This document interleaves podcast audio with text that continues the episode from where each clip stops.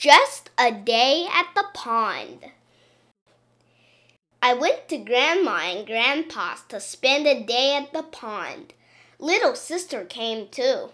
Mom and Dad were going shopping. They would pick us up later. Little sister went with Grandma to make a picnic lunch. I went to the shed to pick out some fishing poles with Grandpa. Grandpa put a wagon on the big tractor for us to ride to the pond. I drove, but not by myself. We picked a great picnic spot.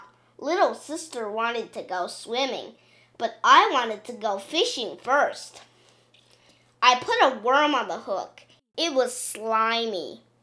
I waited and waited for a fish to bite my worm. Suddenly, something was tugging on my fishing line. It was pulling me into the water. Help, Grandpa! I yelled. Then the line broke. I thought it was a shark, but it was just a turtle. Little sister was swimming with Grandma. Teach me to swim, Grandpa, I said. I ran to the water's edge, but then I changed my mind. I wanted to catch frogs instead. I found a bunch of frogs. I snuck up on them very quietly. But the frogs were too fast. I was all muddy. Grandma had to pour a million buckets of water over me. Oh, look, she said. Little sister is swimming so well with Grandpa.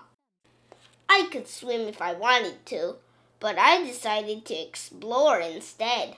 I found a good hiking stick. I found a hole in the ground. I stuck my hiking stick into it. Something made a buzzing sound. It was ground bees. I ran as fast as I could. Grandpa came and got me. We jumped into the pond and the bees went away. I was floating. I kicked my feet and paddled my arms as fast as I could. I was swimming with Grandpa. I swam with Grandma and little sister too. Wow, Grandpa, I said.